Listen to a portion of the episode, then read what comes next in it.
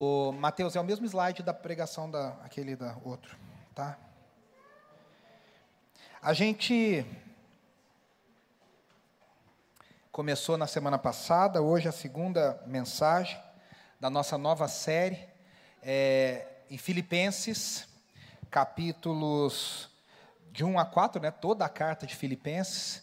E a gente começou na semana passada uma introdução à carta aos Filipenses e eu falei alguma coisa do versículo 1, e a gente hoje vai falar, se Deus quiser, do versículo 1 até o versículo 11. A, a grande saudação de Paulo a, aos crentes em Filipenses, aos irmãos e irmãs na igreja de Filipos. A gente falou na semana passada, eu quero aqui relembrar, que Filipos, no norte da Grécia, né, atualmente, ela uh, foi a primeira cidade na, na Europa, no continente hoje, o continente europeu, a, a ouvir a boa nova de que havia um novo rei sobre o mundo, um novo rei uh, reinando no mundo. E, para surpresa de qualquer cidadão romano, de qualquer cidadão que habitasse no mundo dominado pelo Império Romano, esse pessoal que começou lá em Jerusalém, na esquecida Palestina, uh, começou a dizer que o grande rei do mundo não era César, não era o imperador romano, mas era um rapaz qualquer crucificado, que era a maior vergonha que podia acontecer com uma pessoa e com uma família no Império Romano, crucificado ah, na pequena Jerusalém, na esquecida Palestina, e esse pessoal estava dizendo que esse rapaz crucificado havia ressuscitado depois de três dias, e ele agora era o Senhor, ele era o Quírios, ele era o dono, ele era o imperador do mundo, e não César. A gente falou que Filipos era uma colônia romana e, como tal, ela desfrutava de um uh, status de uma mini-Roma. Era uma pequena Roma, ela era conhecida como Pequena Roma, era uma cidade que a arquitetura lembrava Roma, que haviam muitos ex-soldados, soldados aposentados do exército romano, muita gente importante no Império Romano morava nessa cidade, e essa cidade, então, ela desfrutava de um status, era chique, morar nessa cidade. E passava por ali uma, uma estrada, o Império Romano construiu e, e, preservou e ampliou estradas ligando todo mundo conhecido da época. E ali passava uma via chamada Via Ignácia. E ali, então, além de tudo, era um lugar estratégico, que era a ligação do continente asiático com o continente europeu. Só que Paulo, a gente falou na semana passada, eu estou só lembrando, não queria passar ali. Ele queria pregar na Ásia.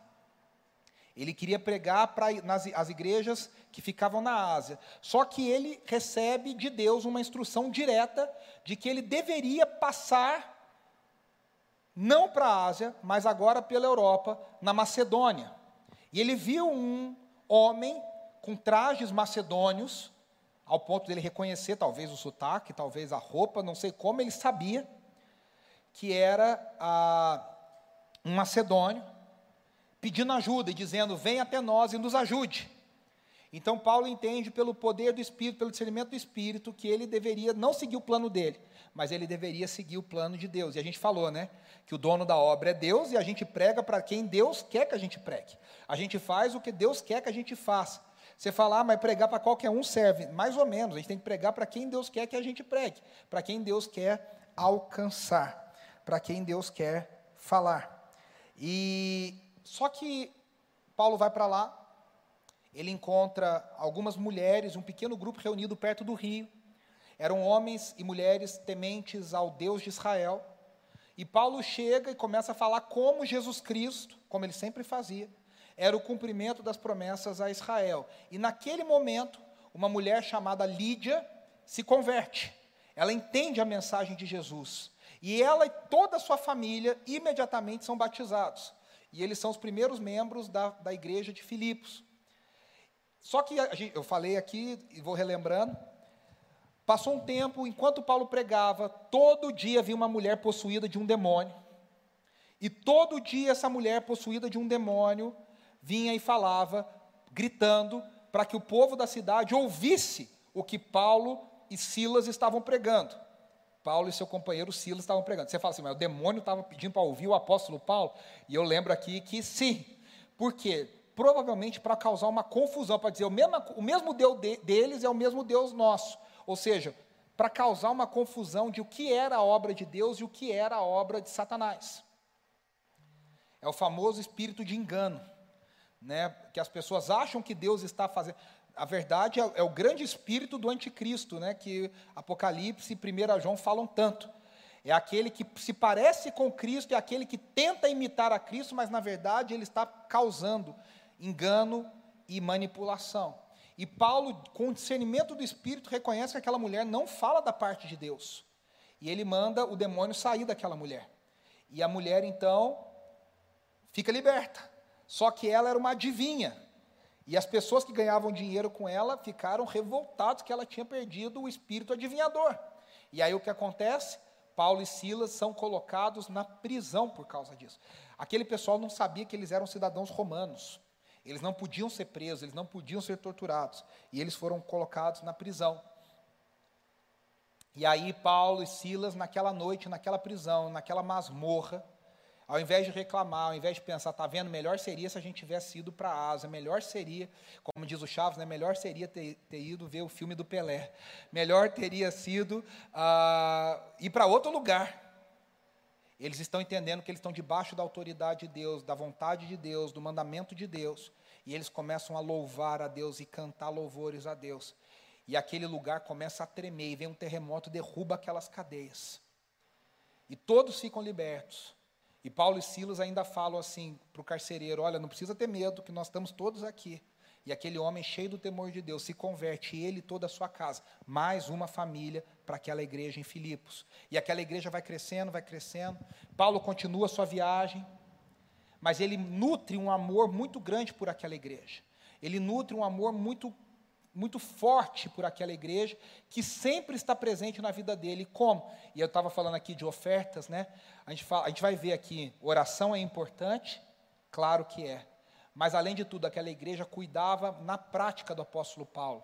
Ela sustentava o apóstolo Paulo quando o apóstolo Paulo não podia se sustentar. A gente sabe que era a prática do apóstolo Paulo ele mesmo trabalhar para levantar o seu sustento. Mas agora, Paulo está preso. Provavelmente ele ficou preso em torno de 4, 5 anos. A primeira metade na cidade de Cesareia, a segunda metade já em Roma. E quando Paulo está preso em Roma, ele não tem comida, ele não tem trabalho, ele não tem como se sustentar. Vem um homem chamado Epafrodito, da cidade de Filipos, da igreja de Filipos, e traz para ele uma oferta daquela igreja, para abençoar o apóstolo Paulo, para lhe dar recursos, para ele se sustentar. Então, Paulo escreve para essa igreja, agradecido, agradecido por aquilo que Deus estava fazendo através da igreja de Filipos.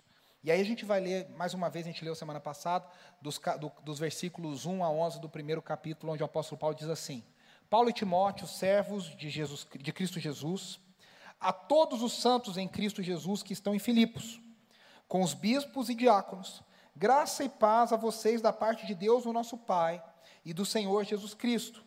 Dou graças ao meu Deus sempre que me lembro de vocês, em todas as minhas orações por todos vocês. Sempre oro com alegria por causa da cooperação de vocês com o Evangelho desde o primeiro dia até agora. Estou convencido de que aquele que começou a boa obra em vocês há de completá-la até o dia de Cristo Jesus. É justo que eu me sinta assim a respeito de todos vocês, uma vez que os tenho no meu coração, pois quer na prisão, quer defendendo e confirmando o Evangelho, todos vocês participam comigo da graça de Deus. Deus é minha testemunha de como tenho saudade de todos vocês com a profunda afeição de Cristo Jesus. Essa é a minha oração. Que o amor de vocês aumente cada vez mais em conhecimento e em toda percepção, para discernirem o que é melhor, a fim de serem puros e irrepreensíveis até o dia de Cristo, cheios do fruto da justiça, fruto que vem por meio de Jesus Cristo, para a glória e louvor de Deus. A gente mencionou na semana passada que Paulo começa ele ele está com, agora com Timóteo, seu jovem companheiro, um homem, um rapaz, filho de uma mulher ah, temente a Deus e de uma avó temente a Deus, com herança grega, mas agora ele temia o Deus de Israel, ele servia ao Senhor, ele servia, entregou a sua vida a Jesus Cristo, entendendo que Jesus Cristo era o Senhor da sua vida. E esse jovem agora era um pastor, que pastoreava a igreja de Deus também junto com o apóstolo Paulo. E aí Paulo assina junto com Timóteo. E eles se chamam servos de Jesus Cristo, escravos de Jesus Cristo. A gente falou aqui na semana passada que há um elemento de lealdade, um elemento de posse. É alguém que é escravo, mas é alguém que se alegra em ser escravo. E eu sempre lembro aqui, a escravidão do primeiro século era uma escravidão muito diferente da escravidão do século XV, XVI, XVII, XVIII, que a gente conheceu terrivelmente, infelizmente, principalmente com escravos africanos. Ah, essa injustiça e esse terror que aconteceu na história da humanidade. Havia escravos no primeiro século que eram mais ricos do que pessoas livres. Havia escravos que eles trabalhavam para gente tão rica, tão rica, tão rica, que eles tinham uma vida muito melhor do que gente que era artesão, que era comerciante, gente que vivia de forma livre. Então, esse é só um, um ponto para a gente entender. Mas, de qualquer jeito, Paulo é um escravo que se alegra em ser escravo. E ele tem orgulho de ser escravo de Jesus. Por isso que ele descreve a si mesmo e a Timóteo. Né? Ele diz lá em 1 Coríntios 6, no versículo 20, que ele foi comprado por preço. O que, que significa isso? Que Jesus, ao morrer na cruz e ao ressuscitar, pagou o preço e comprou Paulo, e comprou a nós como escravos de Cristo Jesus. E agora nós estamos à disposição desse comprador. E é interessante, né, que um escravo não pode ser é, preguiçoso. Um escravo não é um escravo para ficar deitado na rede. Um escravo está sempre trabalhando, tem sempre algo para fazer, serviço não falta. Quando Paulo e Timóteo se chamam de escravos, eles estão dizendo: nós estamos a serviço do nosso dono, nós estamos a serviço do nosso Senhor, nós estamos sempre trabalhando. Sempre trabalhando. Por isso que a gente sempre diz, né, na vida cristã não existe aposentadoria, não existe férias. A gente pode descansar, mas mesmo quando a gente está descansando, mesmo quando a gente está de férias, mesmo nós continuamos na vigilância e no serviço do Senhor, porque Deus pode nos usar e quer nos usar o tempo inteiro. A gente costuma dizer que crente não aposenta, crente é promovido, né? Crente é, é promovido para a glória, não aposenta. Fala, agora cansei, estou com muito serviço prestado, vou aposentar. Até pode aposentar de um ministério, de um, de um serviço na igreja, mas na, no serviço do rei, a gente nunca aposenta. E aí, a gente também lembrou que Paulo fala aos santos em Filipos. E para a gente é estranho falar talvez santo, ainda mais nós nessa cultura católica que nós temos no Brasil,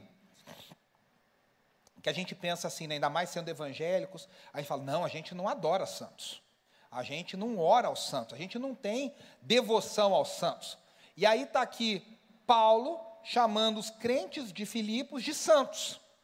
Porque para eles santo é uma coisa, para nós é outra.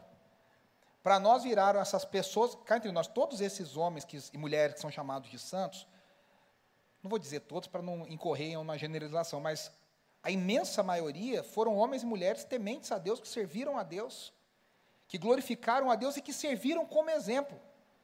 Inclusive, todo o início dessa devoção a santos, na história da igreja, começou assim. Eram homens e mulheres que a, a igreja contava a história dessas pessoas para honrar a Deus e falar: olha que exemplo maravilhoso dessas pessoas. Só que com o passar dos anos, a coisa foi se entortando, se entortando, o pessoal começou a orar para os santos, fazer um caminho, um pedágio até Deus. Pede para o santo que Deus faz, pede para o santo que Deus orienta.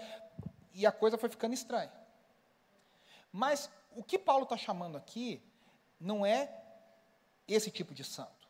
O que Paulo está dizendo aqui é os irmãos que pertencem à igreja do Senhor Jesus. Esse pessoal se chamava de santo. Esse pessoal era. Não significa que eles não pecavam. Não significa que eles não erravam. Não significa que eles eram ah, inculpáveis. Eles eram pessoas comuns, com erros. Tanto que Paulo, no final da carta, vai corrigir alguns erros vai dar orientações. Quando ele escreve para a igreja de Corinto, você começa a ver o tanto de coisa que estava acontecendo. Mas Paulo vê pelos olhos do Senhor que aquelas pessoas são santas. E aí, Veja só, só que eles não são santos simplesmente. Porque se a gente é santo simplesmente, a gente tem uma tendência de achar que a gente pode, que a gente tem o poder, que a gente é bonzinho demais, que a gente é bacana demais. Ele diz: vocês são santos, não em vocês mesmos. Vocês são santos em Cristo Jesus. E aqui tem uma expressão que Paulo vai usar muitas e muitas vezes na carta aos Filipenses, ele usa muito em Efésios, ele usa muito em outras cartas suas, para dizer que nós estamos em Cristo. O segredo da vida cristã é que nós estamos em Cristo, nós somos enxertados em Cristo, nós vivemos a nossa vida em Cristo, o poder que está em nós veio de Cristo, ou seja, é a, é, a, é a, imagem que o próprio Cristo fala em João capítulo 15. Eu sou a videira verdadeira e vocês são os ramos, e vocês estão enxertados em mim. Quer dizer, se a vida que flui da videira é a vida que flui para os ramos, a vida cristã só faz sentido e só, só é possível se nós estivermos em Cristo. Em Cristo. Paulo, na verdade, vai usar três expressões ao longo de toda a carta e na sua, nas suas cartas. Ele vai falar em Cristo, de Cristo e por Cristo. E cada uma dessas expressões significa algo diferente. E são ambas, e são todas essas expressões, essas três expressões, expressões muito poderosas. E aí a gente, quando a gente pensa sobre o santo, a gente percebe, quando nós somos santos em Cristo, que nós temos dupla cidadania. E é interessante que falar isso lá em Filipos era legal, porque aquelas pessoas nasceram na Grécia, eram gregos, mas eles eram cidadãos romanos, porque aquela cidade era uma cidade que dava o status de cidadania romana. Então eles também eram duplos cidadãos. Eles também tinham dupla cidadania. E Paulo está dizendo, mas a dupla cidadania que importa para vocês não é a dupla cidadania romana. O que importa para vocês é a dupla cidadania celestial. Vocês pertencem a esse mundo, mas vocês também pertencem ao mundo que Deus está criando, ao mundo que começou com a ressurreição de Cristo Jesus. Vocês são cidadãos de outra esfera, vocês são cidadãos dos céus. Vocês são chamados a viver como cidadãos celestiais, mais do que cidadãos romanos. Vocês são cidadãos dos céus. É interessante que Paulo era cidadão romano. Ele foi preso não como cidadão romano, ele foi porque não podia, mas ele aceita a prisão como cidadão do céu. Ele aceita estar preso como uma cidadania celestial. E aí, então Paulo vai usar esse em Cristo como a vida do cristão. Tudo que Deus fez por nós. A gente cantou hoje, né? Pelo que fez, pelo que fez, toda a honra e toda a glória seja ao rei. Tudo que Deus fez e tudo que Deus faz é porque nós somos, estamos colocados em Cristo.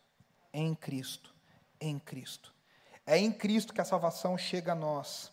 É em Cristo que nós temos tudo o que Deus quer para nós e tudo que, não é, tudo que nos é necessário. Passado, presente, futuro, eternidade. Tudo é garantido por, porque Deus nos colocou em Cristo Jesus. Nós estamos guardados em Cristo Jesus. E aí ele diz assim, né? Aos santos em Filipos, graça e paz. E é interessante que ele usa duas coisas. Primeiro, que é uma coisa cultural, os, os gregos falavam graça. Os judeus falavam shalom, paz. Paulo fala graça e paz, ou seja, ele fala para gregos e para judeus. Ele unifica os dois em Jesus, num só povo, numa só, numa só família de fé. E é interessante a ordem que ele coloca, porque primeiro nós recebemos graça. A gente cantou isso aqui hoje também. Graça sobre graça receber. A gente primeiro recebeu graça, para depois a gente receber paz. A paz é fruto da graça. A paz é consequência da graça que nós recebemos. E aí é interessante que Paulo fala, né? É, recebemos graça e paz de Deus, nosso Pai, e do Senhor Jesus Cristo. Ele coloca Jesus como Deus, e ele diz que Jesus é Quírios, Jesus é Senhor sobre o mundo. E aí ele, eu não sei se vocês prestaram atenção, enquanto a gente estava lendo aqui, Quantas vezes Paulo fala Cristo Jesus, Cristo Jesus, Cristo Jesus, Cristo Jesus? Aí você fala assim, pô, está sendo redundante. É, só para ficar claro uma coisa: não existe cristianismo sem Cristo. É que hoje, infelizmente, tem. Tem gente que prega sem Bíblia, tem gente que vive o Evangelho sem a, a, a Bíblia, tem gente que vive o cristianismo sem Cristo. Mas o verdadeiro cristianismo não existe sem Cristo, na pessoa de Cristo. E aí, a partir do versículo 3, Paulo vai. Volta para mim lá, o, Mateus, no versículo 3. Paulo vai começar a ficar alegre, dar graças com aquilo que Deus está fazendo. Meus irmãos, a gente, se a gente prestar um pouquinho de atenção, a gente vai ver que Deus está agindo poderosamente no mundo. Deus está fazendo milagres e maravilhas a todo instante, em todo lugar. Deus está curando, Deus está agindo, Deus está salvando pessoas, Deus está operando na vida de pessoas. Às vezes a gente fala, ah, mas não sei, é porque a gente está muito fechadinho no nosso mundinho, muito secularizado, muito isolado. Quando a gente começa a se envolver com o corpo de Cristo, a gente começa a ver o que Deus tem feito ao redor da terra, o que Deus tem feito nas nações da terra, o que Deus tem feito com gente do nosso lado. Deus está operando e a gente quer fazer parte disso.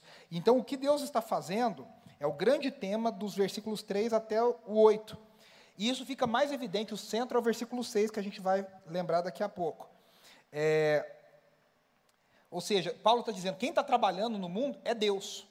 Quem opera é Deus. Quem está realizando coisas é Deus. Paulo olha para o mundo e vê Deus o tempo inteiro.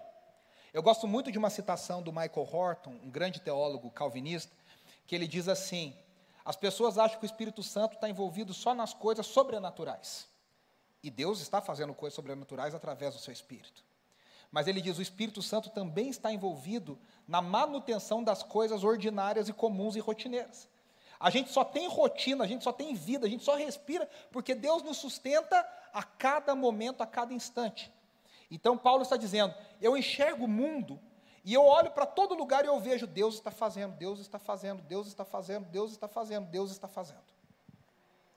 Então o conteúdo dos versículos 3 até o 8 é mais ou menos assim. Paulo vai falar: quando eu lembro de vocês, eu tenho um duplo agradecimento. E aí eu gero uma intercessão alegre por vocês, espontânea por vocês. E aí Paulo fala por que, que ele se alegra? Porque essa igreja, ela é parceira dele na promoção do evangelho, na pregação do evangelho.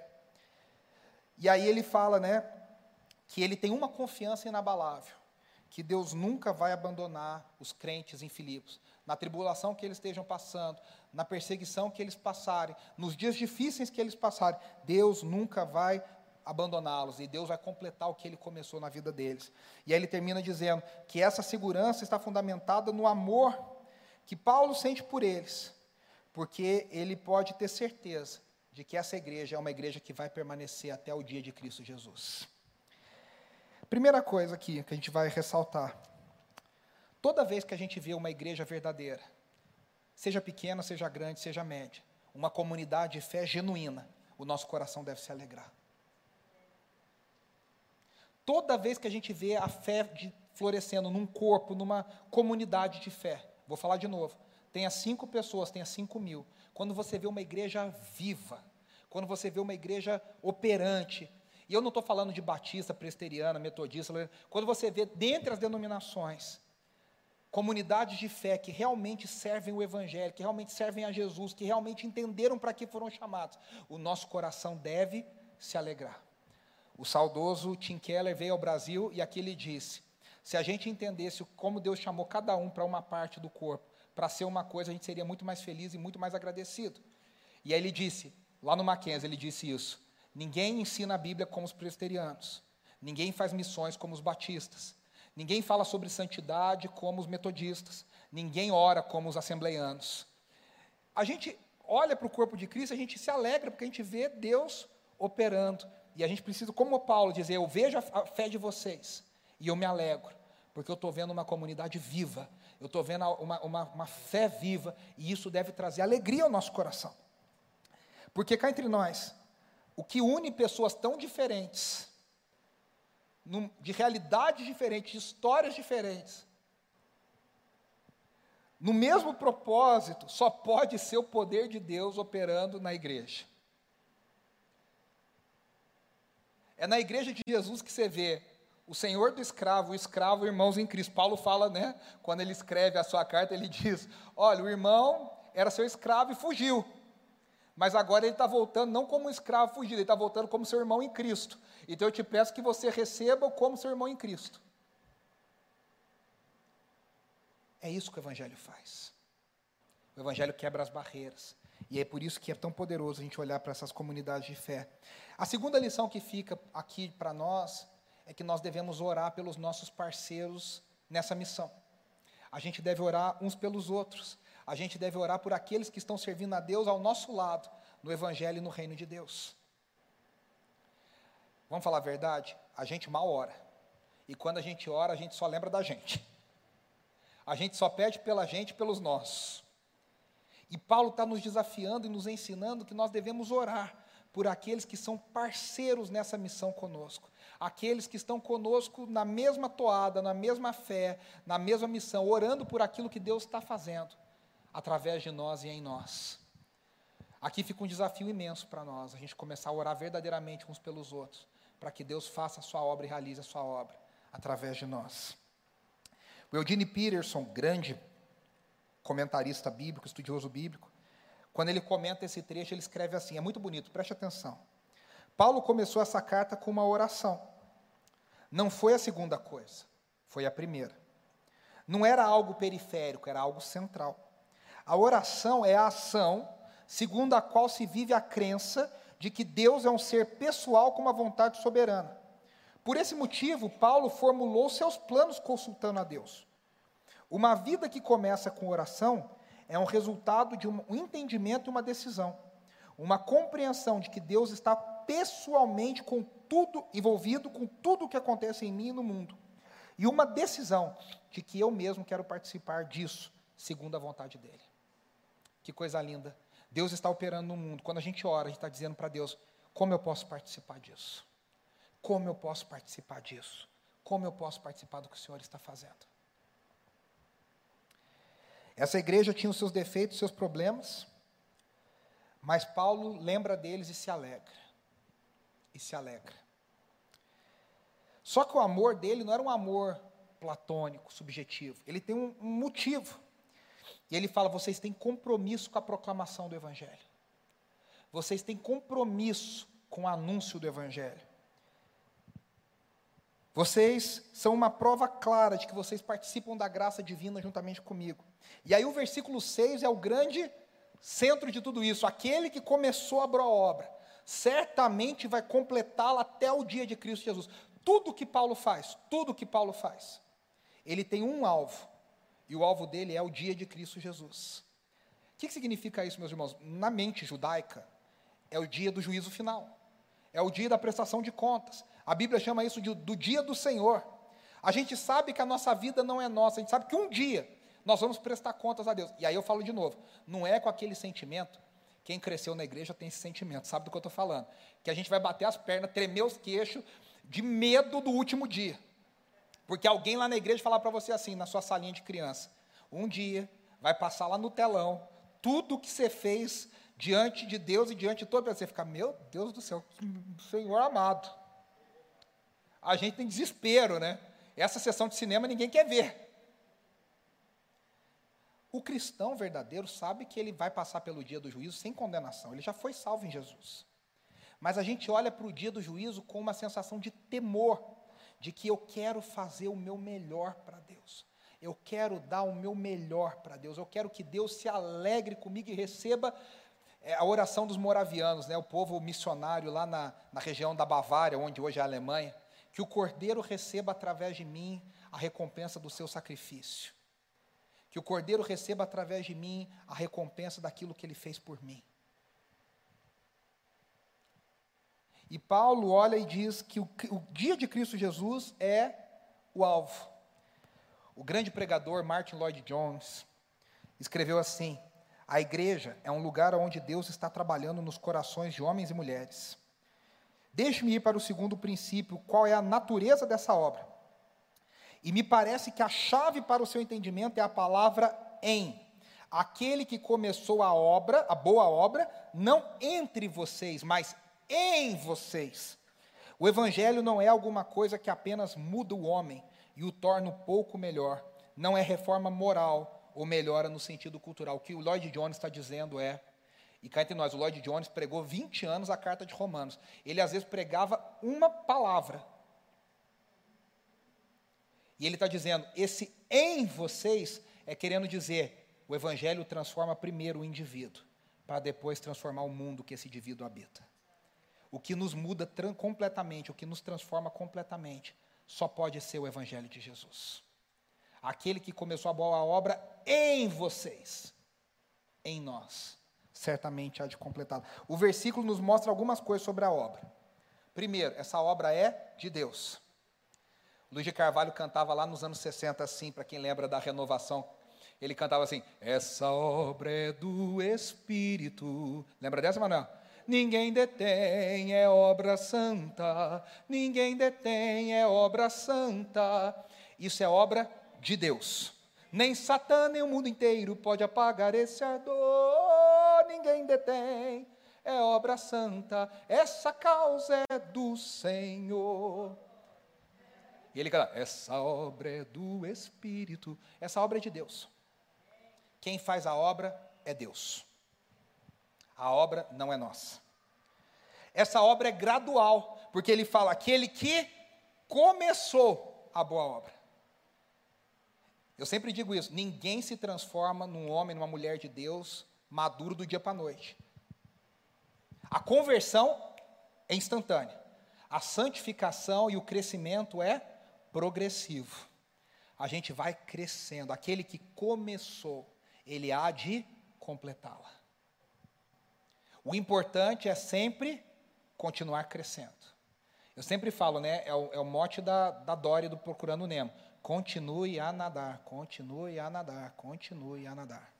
Você continua, você vai, você vai, crescendo. Tem um, tinha um hino antigo que a gente cantava, que me dá essa ideia desse crescimento. Diz assim: Vejo no céu esplendente, do sol a clara luz, viver eu quero somente brilhando por Jesus. E o coro dizia: brilhando, brilhando. E aí, eu sempre, eu, desde criança eu tive essa ideia de que eu vou brilhando cada vez mais, brilhando, brilhando, brilhando por meu Jesus. Essa obra é boa. Tudo que Deus faz é bom. Deus não faz coisa mais ou menos. Tudo que Deus faz é bom. E essa obra é garantida. Aquele que começou, ele vai terminar. Essa é a maior alegria que a gente pode ter. Isso na doutrina, da, na teologia, chama perseverança dos santos. Vamos traduzir? Uma vez salvo, sempre salvo. Aí a gente fala, ufa, então vou descansar. Não, é o contrário. É para a gente trabalhar mais, é para a gente ter mais temor, é para a gente ter mais vontade de servir ao Senhor.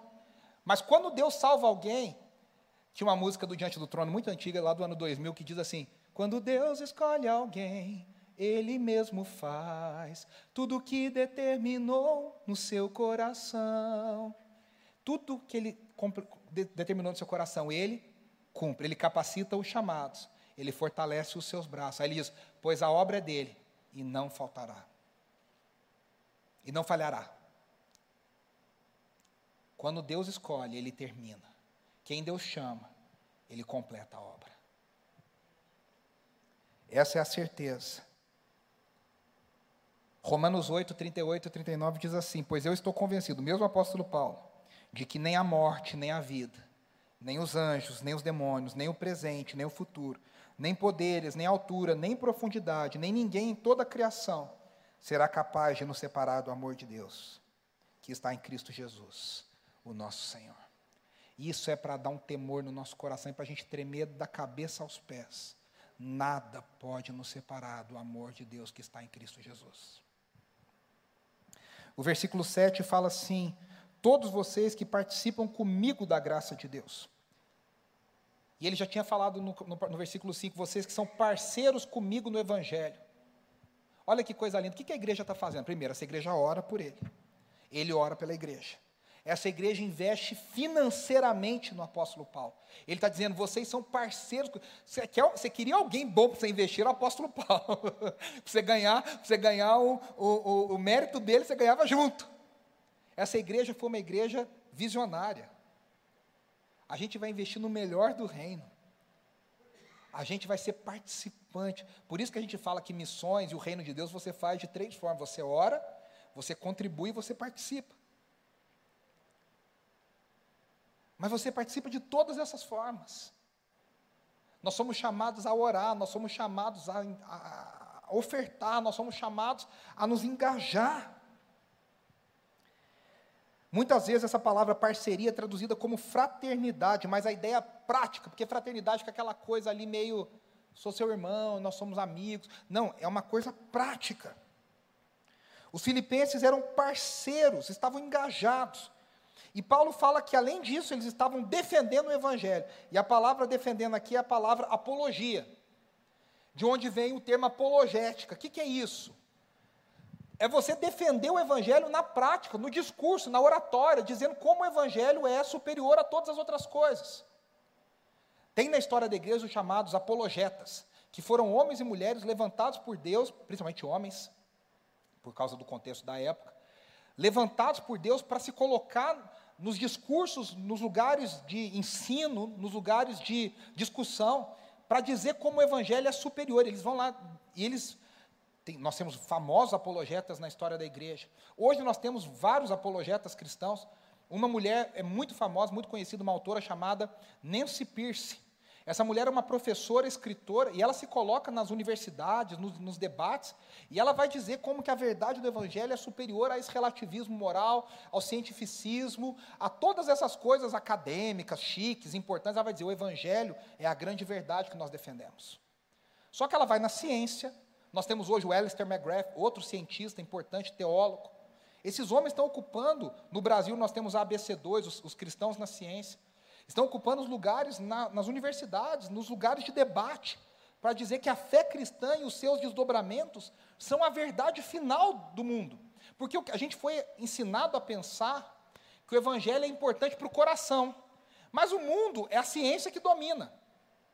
E essa é uma loucura. O evangelho é verdade em todas as áreas da nossa vida. Na economia, na ética, na moral, na sexualidade, na ciência. O Evangelho é verdade para tudo e governa tudo. E os apologetas são esses que defendem isso. E aqui Paulo está dizendo: vocês, além de contribuírem contribu e contribuírem na, financeiramente, vocês ainda estão defendendo o Evangelho junto comigo. Porque naquela época as pessoas diziam: os cristãos são é, canibais. Porque eles estão falando que estão comendo o corpo de não sei quem aí. Parece brincadeira, mas era verdade. Eles dormem com os irmãos e com as irmãs, porque eles se chamam de irmãos e de repente são casados.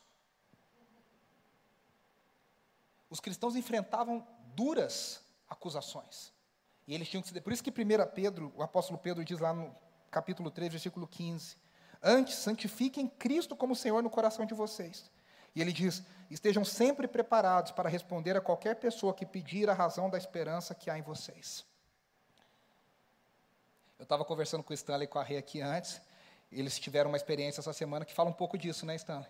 Foram com um amigo na casa desse amigo, e o amigo não é cristão e tem um milhão de perguntas difíceis. O Stanley falou, parece que ele foi para casa, buscou no Google o que, que ele podia perguntar para complicar. E nessa hora a gente sua sangue, mas o Espírito capacita. Vocês testemunharam isso essa semana. Nas perguntas difíceis, o Espírito Santo coloca o que você tem que falar e você consegue defender a fé. E você consegue falar algo que. Claro que, última instância, não é argumento racional que vai convencer ninguém. Mas o Evangelho também se sustenta racionalmente. É isso que eu estou querendo dizer. E esse amor era tão verdadeiro de Paulo por essa igreja, que ele diz que ele tinha saudades dessa igreja. Eugene Peterson também diz: uma pessoa que ora não é alguém rabugento nem recluso. Uma pessoa que ora é alguém alegre que tem prazer em relacionamentos com um profundo senso de gratidão. Você quer estar envolvido com a igreja, você quer ser alegre, você quer ser uma pessoa que todo mundo gosta de estar perto, seja uma pessoa de oração. Paulo ora e ele fala: Eu tenho uma saudade de vocês. Ah, se a gente tivesse gente com saudade da igreja. Semana passada o Nicolas chegou aqui, ele estava com tanta saudade da igreja, mas com tanto, que ele estava abraçando todo mundo quando ele chegou aqui, foi no colo, abraçou, um aninho, mas ele já sentiu saudade. O Gael chegou aqui semana passada e falou: Hoje é o último dia. Aí a Bruna falou: Não, é o primeiro. Ele falou: Graças a Deus. Né? Ele está com medo de. Porque esse coração de criança, de que gosta de estar junto, ama a igreja de Jesus. A gente precisa amar a igreja de Jesus, sentir saudade dos nossos irmãos em Cristo. E aí o apóstolo Paulo termina nos versículos 9 até 11. Ele é um homem intenso. E aí toda essa intensidade dele desemboca numa explosão de oração e de louvor. E aí ele faz uma oração pelos seus amigos. Ele está dizendo: é importante que vocês orem uns pelos outros. Eu oro por vocês. E agora ele dá um exemplo dessa oração. Ele descreve essa oração. E Paulo nos ensina como orar por parceiros e amigos na obra do Evangelho. Então vamos aprender rapidinho aqui para a gente terminar. Primeira coisa que ele fala que ele pede que Deus aumente a percepção e o conhecimento para discernirem o que é melhor. Veja, a base da oração é o amor de Deus. Só que esse amor não fica só no amor, esse amor gera mais percepção e mais conhecimento que dá discernimento. O que, que Paulo está querendo dizer aqui? Ele está falando, o evangelho é algo sentimental, mas também é cognitivo. A gente faz com emoção, mas a gente também faz com conhecimento e sabedoria. Paulo está dizendo que está tudo unido. No conceito bíblico, isso é o coração. Para nós, coração hoje é só emoção. Você manda coraçãozinho, você curte lá no Instagram, bota coraçãozinho. E é um negócio meio falso, você nem pensa direito, você nem você está só lá dando coraçãozinho, coraçãozinho. O coração nos tempos bíblicos é mente e coração, é alma é, é, e emoção, é, razão e emoção. Paulo está dizendo: eu peço que o amor de Deus, que é o fundamento, nos gere mais conhecimento de Deus e mais discernimento. Para a gente discernir o que é de Deus e o que não é de Deus. Onde eu devo pisar e onde eu não devo pisar. Com quem eu devo me associar e com quem eu não devo me associar. Onde Deus diz que eu devo ir, onde Deus diz que eu não devo ir. E aí ele diz que esse amor deve crescer. E aí a gente entende que o amor não é estático. O amor cresce. Cresce. O conhecimento de Deus cresce. Na verdade, Paulo está fazendo uma oração sobre crescimento. Ele está dizendo: o que eu quero para vocês, meus irmãos, meus queridos amigos no reino, é que vocês cresçam. Se há um desejo no meu coração para nós nesse ano de 2024, é que a gente cresça no Evangelho. Todos nós, no nível que cada um está. Se está no nível 1, o outro está no 5, o outro está no 10, não interessa. A gente precisa crescer. O João Alexandre, nosso amigo Andressa, sempre falava essa frase. Nosso querido amigo gênio, músico, João Alexandre, diz uma coisa. Ele diz: você sair do ruim para o razoável é fácil, mas você sair do razoável para o bom é muito difícil. O que, que eu estou querendo dizer? Se aprender os nomes dos personagens bíblicos, se aprender um versículo ou outro, é facinho. Agora, você sair dessa mediocridade para verdadeiramente ser um cristão que cresce, meu irmão, é difícil. E às vezes a gente se acomoda na mediocridade. Lê a Bíblia mais ou menos, sabe as coisas mais ou menos, cita os versículos, é tudo meio bagunçado, mas finge que sabe, finge que está entendendo, e vai vivendo essa vidinha, deixa a vida me levar e está tudo bem. Que a gente coloque para a gente mesmo, orando uns pelos outros, que a gente cresça no amor de Cristo Jesus, que traz discernimento, que traz envolvimento na graça do Evangelho.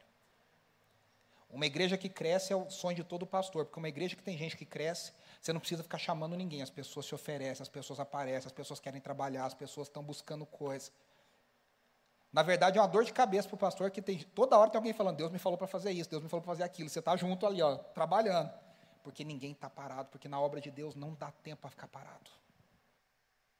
Tem tanta coisa para fazer. Eu sempre desconfio de gente que está tá tranquilo. Sinal que não está ouvindo muito a Deus. E aí ele termina dizendo que essa semente de amor que foi gerada, olha o que ele diz: cheios do fruto da justiça, frutos, fruto que vem por meio de Jesus Cristo para a glória e louvor de Deus. Agora vai gerar uma colheita. E Paulo está dizendo aqui que o crescimento cristão é para o dia final, o dia de Cristo Jesus. Então nós devemos estar preparados para o dia de Cristo Jesus. A responsabilidade, Jesus nos salvou, mas a responsabilidade de estar pronto é nossa. O, o crente pentecostal, ele sempre vai para a igreja com duas coisas preparadas, sempre. Um mini testemunho e uma canção para cantar, para fazer o solo. Por quê? Porque na igreja pentecostal, ele vai para o culto, qualquer. De repente o dirigente fala: queria chamar o irmão tal, conceder a oportunidade para o irmão tal vir aqui dar o testemunho dele. Então, qualquer crente tem que estar preparado para dar um mini testemunho e cantar uma canção. O crente é chamado a estar sempre pronto, sempre preparado. Se eu morresse agora, como é que eu estou com Deus? Se Deus me chamasse agora, o que, que eu apresentaria diante do Senhor? Tem uma canção do pessoal black, né? Estou pronto, sempre pronto. A gente está sempre, deve estar sempre pronto. Sempre pronto. E aí Deus nunca será mais glorificado do que quando do dia da manifestação do seu filho. Olha essa frase: naquele dia não haverá nenhuma nota dissoante, pois todo joelho se dobrará e toda língua confessará que Jesus Cristo é o Senhor, para a glória de Deus Pai. Paulo não fala nenhuma nova experiência. Paulo não pede nenhum novo mover, ele diz: continuem crescendo naquilo que Deus já começou.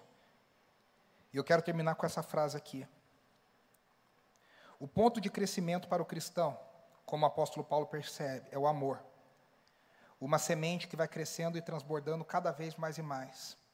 Os seus brotos que se elevam são recebidos e sustentados por duas estacas. Olha a árvore do amor crescendo. Agora tem duas, duas, dois ramos: conhecimento e discernimento.